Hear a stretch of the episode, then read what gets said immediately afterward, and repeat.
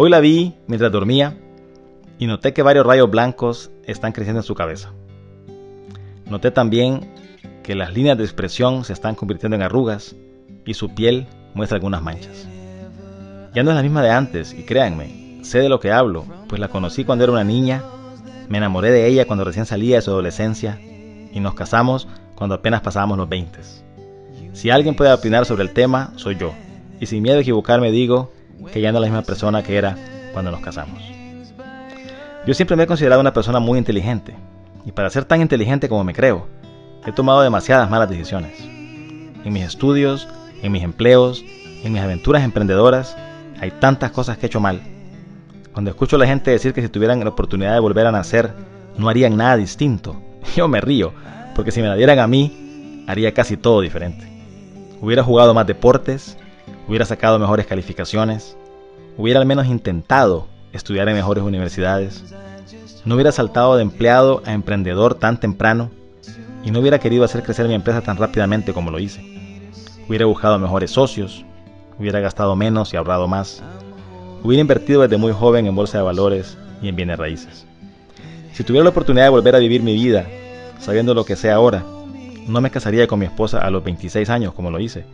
Lo haría antes, en cuanto fuera legal hacerlo, pues el riesgo de perderla sería demasiado alto y mi vida sin ella sería mucho menos interesante.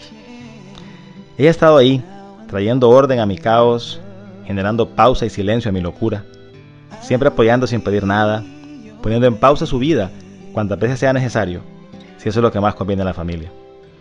Aguantar este sabelo todo, a veces gruñón y a veces insoportable, mirando siempre al futuro y muchas veces obviando el presente, soñando en grande y constantemente subestimando los detalles, con poca empatía natural y absolutamente iletrado en las cosas cotidianas. Eso es trabajo de diosas, o mínimo de heroínas. 20 años, dos hijos, un perro, siete mudanzas, tres ciudades, dos países, cuatro empleos, tres empresas, tres intervenciones quirúrgicas y una bancarrota después, aquí sigue a mi lado y al de ella. Me sigue agarrando la mano cuando caminamos. Seguimos escapándonos cada vez que podemos. Seguimos soñando juntos y seguimos trabajando juntos, cada uno a su estilo, para alcanzar esos sueños.